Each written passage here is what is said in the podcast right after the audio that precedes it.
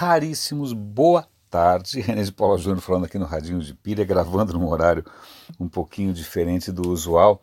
A minha manhã foi um pouco atrapalhada, não consegui gravar no horário de sempre, mas eu não quero deixar passar a oportunidade de comentar alguns artigos com vocês, sobretudo porque algumas das coisas que estão aqui no meu colo são realmente é, um pouco perturbadoras. Uma delas é um estudo é, muito curioso, é, é um estudo é, de cientistas ingleses que tenta a, atribuir leucemia, que convenhamos é uma doença tenebrosa, terrível, horrível, né? é, leucemia infantil, com ah, isso é muito curioso, com a falta de micróbios. O que eles estão insinuando aqui é que crianças que não foram expostas a micróbios na, na hora certa, tanto na hora do parto quanto no começo da infância, elas têm a tendência de desenvolver leucemia. O que é muito curioso. Isso não é a propaganda do homo, né, aquela história do cara dizendo que é, a sujeira é boa para as crianças. Não, não, não, não, não. Na verdade, o que está dizendo é o seguinte: algumas crianças têm uma, podem ter uma mutação, né, elas nascem com uma mutação. Se elas forem expostas tanto no parto quanto na infância, inclusive na amamentação, né, essa bagunça toda de bactérias e germes que a gente tem por aí, ela consegue é, é, corrigir ou pelo menos minimizar o efeito dessa mutação. Se as crianças não são expostas a isso, né, se elas cresceram, no, no, nasceram e cresceram num esquema estéril demais, isso faz com que é, a leucemia acabe se desenvolvendo. É, isso é muito, muito curioso. Isso, de novo, chama a atenção para um tema que a gente está sempre discutindo aqui, que é a história do microbioma, quer dizer, essa relação que a gente tem de dependência, mesmo de simbiose, quase de dependência com uma série de bactérias e fungos, etc. e tal.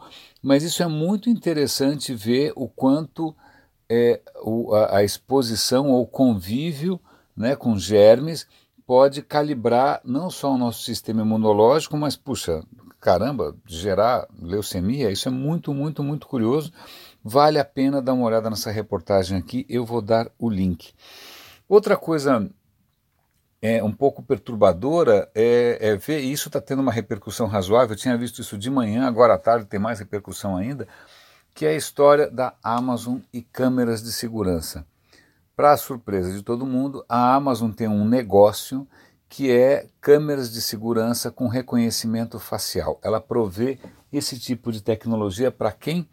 Para governos, para cidades, né, para sei lá o que for, para instituições públicas. Isso é, primeiro, é estranho, né, não é uma coisa que você associaria normalmente à Amazon.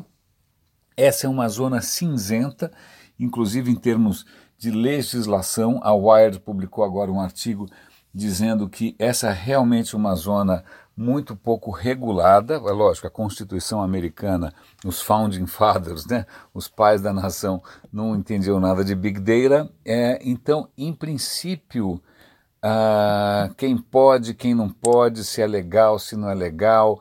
É, então, tem um artigo longo aqui, até citando algumas cidades que estão tentando colocar algum tipo de regulação nisso. Né? É, mas outras, como Orlando, já estão fazendo um piloto com a própria Amazon, já estão fazendo um, um experimento de reconhecimento de pessoas de interesse, entre aspas, provavelmente criminosos ou suspeitos. Tem oito câmeras públicas que estão aí com a capacidade de reconhecer rostos numa multidão gigante. Né? E é o artigo, esse artigo da Warder, inclusive leva em conta coisas que a gente já comentou aqui no Radinho, que é o alto índice de erro. Ele conta aquele caso patético do país de Gales, em que o índice de acerto é 8%, para não dizer que é, o índice de erro é de 92%, mas quando o próprio FBI admite que tem 15% de é, falsos positivos na hora de reconhecimento facial. E isso piora normalmente quando a gente está falando de pessoas é, negras, de outras etnias, que não sejam necessariamente brancas. O índice de erro aumenta, o que é pior ainda. Né? É, então, é um artigo que está tendo bastante repercussão, a, a Ward comentou, outros comentaram, e, de novo, toca num, num ponto que é bastante caro aqui para mim e que é uma pauta constante aqui no Radinho, que é a ética. eles estão aqui dizendo que a esperança é que, porque como a lei é muito lenta, que as empresas que provêm esse tipo de, de serviço se comportem bem, ou que elas coloquem os limites. Né? Mas convenhamos que essa é uma esperança bastante é, irreal, mas está aí, já está acontecendo, já está rolando. Se você estiver em Orlando, em Orlando sorria, né? dê um tchauzinho para o Jeff Bezos, dê um tchauzinho para a polícia, porque você provavelmente está sendo monitorado. Um artigo interessante aqui na BBC dizendo que hackers é, testaram os carros da BMW e descobriram que os carros da BMW têm pelo menos 12 falhas de segurança que permitem que hackers consigam se infiltrar, seja através de um, uma, um drive USB, seja através da conexão do celular. É, é, convenhamos que 12 falhas de segurança não são poucas coisas. O que, que, o que, que eles conseguiriam fazer? Um monte de coisa ruim.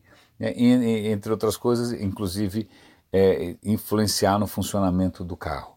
Então está aí mais um fabricante, não é a primeira vez, a Jeep já passou por isso, volta e meia algum fabricante paga esse mico, mas só para demonstrar que muitas vezes a ânsia de algumas empresas de tornar os seus próprios produtos mais conectados nessa era de internet das coisas é normalmente feita com pouca, é, com, não é feito com cuidado devido ou com expertise devida, sobretudo porque não é porque o cara faz o melhor carro do mundo que ele sabe fazer um firewall decente, né? o que ele sabe fazer a proteção decente quando o, o assunto é segurança digital. E né, quando a gente está falando de uma, de uma coisa andando, uma tonelada de ferro andando a 80 km por hora, então a gente tem que ser um pouquinho mais cauteloso.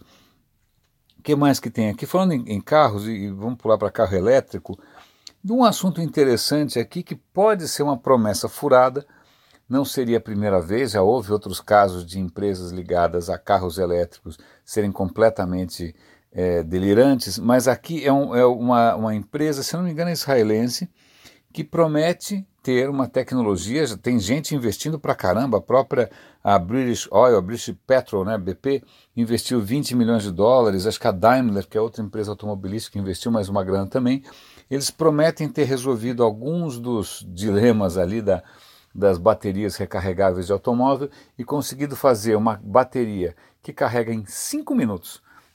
Vou repetir, 5 minutos Carro elétrico não carrega em 5 minutos, carrega, assim, na melhor das hipóteses, em meia hora num carregador ultra rápido, né, ou então horas e horas a fio se você deixar na tomada, mas eles estão prometendo carregar em 5 minutos e dando uma autonomia de 480 quilômetros. Como eles fazem isso? É vago, é bastante é, obscuro, dizem que tem moléculas orgânicas sintéticas, blá blá blá. Eles fazem ali um videozinho meio engraçadinho, que mas que não explica direito como é que eles conseguem carregar uma bateria né, dessa capacidade tão rápido assim, nem que tipo de carregador que é necessário. Mais um, acho que um, vale um comentário rápido aqui interessante. É, eu não sei se vocês acompanham, é, é uma coisa meio, parece, é muito geek isso, mas faz tempo que existe, é, a NASA mesmo também entrou nessa, de que seria possível construir um, um, um foguete espacial, uma nave espacial, cuja propulsão seria um, uma, um, motor que não é exatamente um motor, mas que contraria toda e qualquer lei da física, mas segundo eles poderia funcionar, que chama EMS.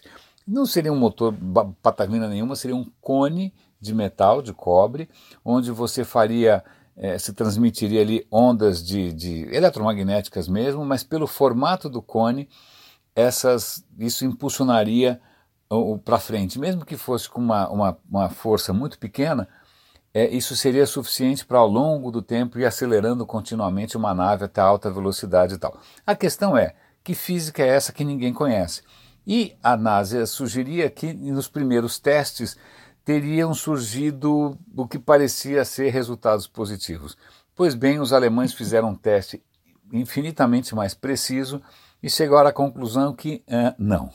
E que se a NASA viu alguma coisa no experimento dela foi por descuido, por não ter levado em conta, por não ter blindado o experimento é, contra o campo magnético da Terra. Então, o, o, o resultado pequeno que surgiu né, no, nos experimentos anteriores, talvez não seja mais do que o campo magnético da Terra. Mas esse motor é tão fantasioso, né, tão completamente delirante, que o cara faz uma imagem que eu achei engraçada. É como se você quisesse fazer o seu carro, né, você está dentro do seu carro, como se você quisesse que o seu carro andasse para frente, batendo a testa no painel. Né? Então, pode bater a testa no painel quanto você quiser, mas Newton é um pouco implacável, né? Você vai machucar a testa, talvez você caia em si, né? Mas o carro não vai necessariamente andar para frente.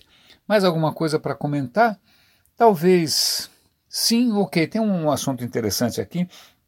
A, a Microsoft revelou que ela já tem sim uma inteligência artificial capaz de conversar com humanos. É, ela não, por enquanto, ela não está ligando para nenhum restaurante nem nada, mas você pode interagir com ela pelo telefone. É, ela engana bastante bem, mas ela só funciona ainda em chinês. Eu aqui tem um link, eu vou dar o link para o demo. Como eu não falo chinês, eu não tenho a mais pálida ideia se é convincente ou não, mas aparentemente é bastante convincente. Eles estavam sendo discretos com relação a isso. É, essa inteligência artificial já conversou em milhões de ligações telefônicas. Então, mais um sinal de que de, realmente a China está na frente e a gente está realmente ficando para trás, mesmo sendo a Microsoft. Mais alguma coisa que vale a pena comentar? Eu acho que o resto eu já tinha comentado com vocês. Hum, eu acho que sim, eu acho que sim, eu acho que era isso. O que realmente é desconcertante para mim é essa história de ver a Amazon envolvida num, nesse tipo de negócio, mas de, de, de, de, como é que chama, de vigilância, né? Mas o que é legal é ver a reação é, com os aspectos éticos e isso talvez force, né, o, o, o impacto disso na opinião pública. Espero que isso force a Amazon, em qualquer empresa dessas, a repensar um pouco o que ela está fazendo. Né? É, aliás, isso é uma coisa curiosa, porque às vezes quando você questiona uh, o comportamento de alguém ou de alguma tecnologia, fala, ah, mas isso não é contra a lei. Né? Aí você fala, bom, desculpa, mas as leis são lentas. Né? O fato de não ser contra a lei não significa que seja bom ou que deixe de ser ruim. Né? É, então, esse é um caso típico em que a lei ainda não alcançou esse tipo de situação, não estava não preparada para isso, mas que esse mal-estar que a gente sente já é um sinal de que uh, né, alguém precisa criar uma lei a respeito. Raríssimos, René de Paula Júnior falando aqui no Radinho de Pilha, desculpe aí o, a, a mudança de horário, espero que tenha valido a pena publicar mesmo que no meio da tarde. Um grande abraço e até amanhã.